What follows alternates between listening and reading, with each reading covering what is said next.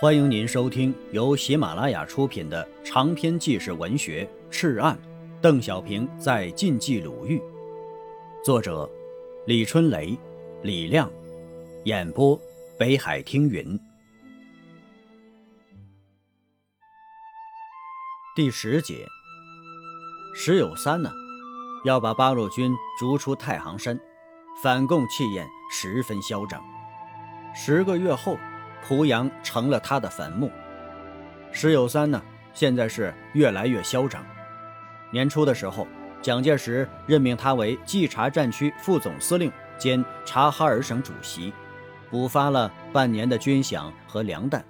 陆中林逃到了冀西去了，张荫吾跑到了冀中去了，冀南成了他的天下。至于共产党，在他眼里没有什么可怕的。日本人在华北的主要矛头已经对准了共产党。现在呀，蒋介石又颁布了密令，全国各地都在反共。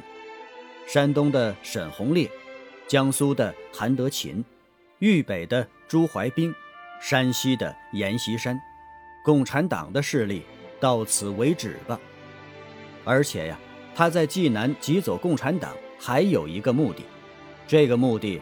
只有他自己知道，他已经派他的弟弟石守信到天津和济南与日本方面联系，如果条件允许，策划华北自治，由他出任华北政务委员会主任。如果这样，将来不管日本人退还是不退，他都可以拿地盘与老蒋谈条件。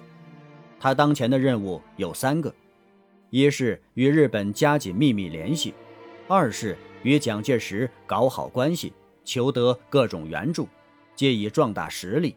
三是尽快将共产党挤出济南。今天呢是九一八八周年的日子，为了鼓舞抗日民心，抗日政府发文请全县代表在这里黄金庄开会，会场就在村南的大场子上。昨天呢就用黄土垫好的，还搭着一个大台子，写了会标。上午九时，大会主持人宣布开会。清河县抗日县长宁新立走上了主席台。这个时候啊，意想不到的场面出现了。宁县长刚要张口讲话，又一个人从主席台的另一侧也走了上去，是国民党县长刘吉之。怎么是你啊？我怎么就不能来啊？宁立新说道。我是全县人民选举的抗日县长，我是国民党政府正式任命的县长。这两个人呢，互相看着，相持不下。面对数千观众，谁也不肯退让，几乎同时讲起话来。乡亲们，宁是年轻人，声音较高。今天是九一八八周年的日子，日本人侵占我们华北。刘吉之的声音呢，有些阴哑，而且岁数也大了，力气上显然压不过宁新立，便停止了讲话，站到了宁的前边，试图把他挡在身后。宁边讲话边往前挤，两个人都站在了主席台的最前沿。日本人要把华北变成我们的殖民地，像朝鲜那样，我们绝不答应。宁新立继续演讲。刘吉之啊，见主席台上有一把椅子，便踩了上去。政府军队已经在黄河以南和日本人形成了对峙，只要我们坚持抗战，政府是一定有能力。宁新立见刘抢占了制高点，便使劲踹椅子。刘吉之啊，摇摇晃晃，站立不稳，又跳了下来。县大队的队员们拥到台下。枪口对准了刘县长，刘基之带来的是石有三部的一个连，穿着黄军装，还有机关枪。此时啊，把会场包围了，台下的群众乱了，一起向场外拥去。十月九日，石有三部队冲进威县后招村的八路军后方医院，对伤病员和医护人员进行毒打。十二月十一日，在清河县县大队驻地。十部官兵将五十多名游击队员和抗日家属押到了村外的土坑边，全部推进去活埋。邓小平啊，捂着耳朵，坐在大名县善乐营村北的一个空院子里。刚下了雪，风很大，沙粒打得脸生疼。此地位于冀鲁豫三省交界处的一条老河沟里，离周围的县城都在五六十里之外，应该是个安全的地方。他还是感到了一阵阵寒冷，透彻骨髓的冷。他是前天晚上冒险通过平汉线的，这是他第三次来济南了，比前两次紧张多了。日军呢，已从南方回撤。在华北达到了七十多万兵力，又豢养了数十万皇协军，占领每一座县城和主要集镇，尤其对平汉线进行了强力控制，两侧挖了深沟，布满了碉堡和巡逻队，叛徒也四处出现了。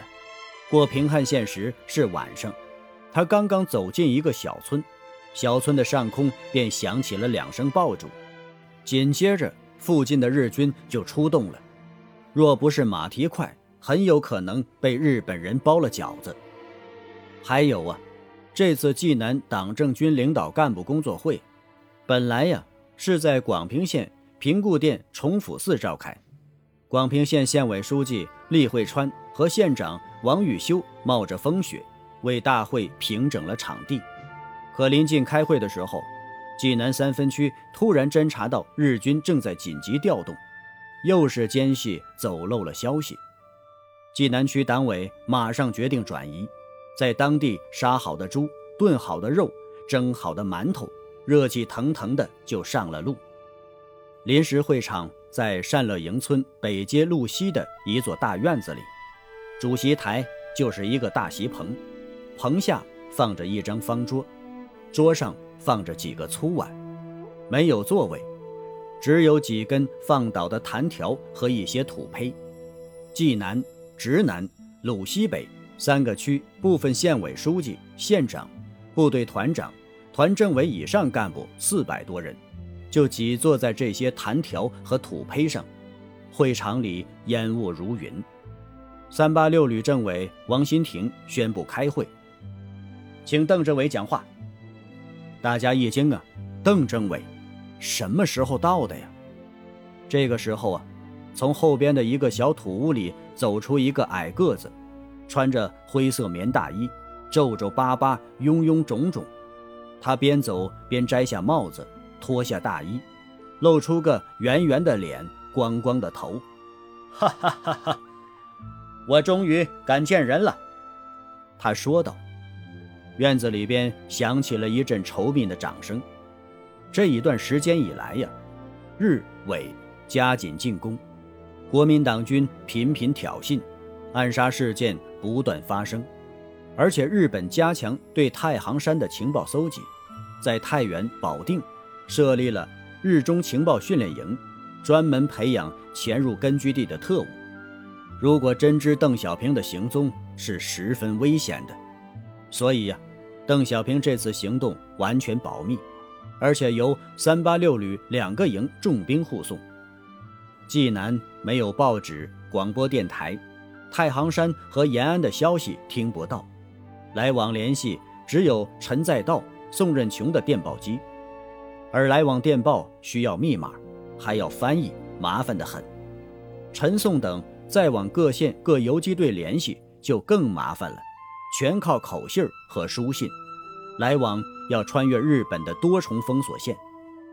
邓小平向大家讲述了延安对抗战形势的分析和加强巩固根据地的各项工作后，重点分析了济南的反顽工作，这是他此行的主要目的。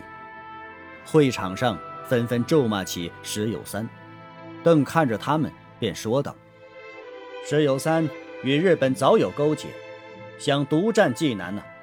看来呀，我们要打一仗了。年末的时候，石友三反共气焰更加嚣张，企图与冀西、山东、豫北的国民党军联合行动，将刘邓驱逐出太行山。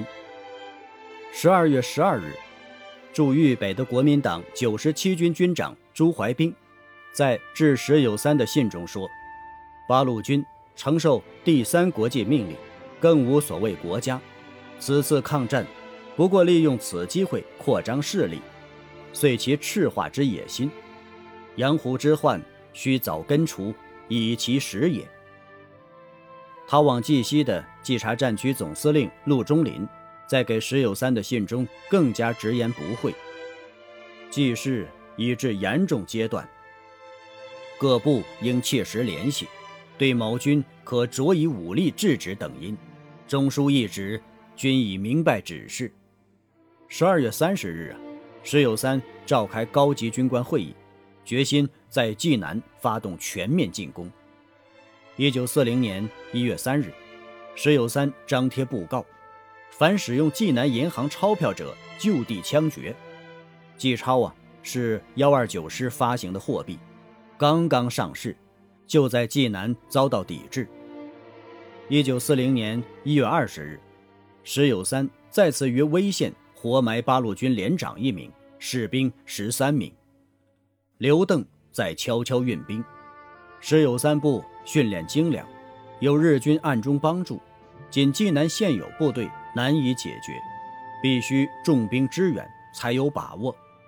尔时的总部住在威县郭固村，与太行山相距四百余里。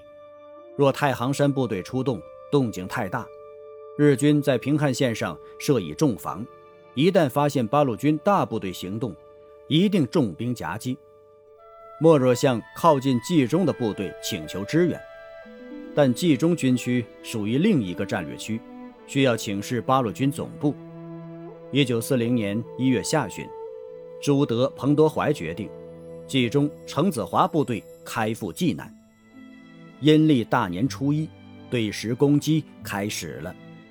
石友三部损失三千五百人，在日军掩护下逃往河南濮阳一带。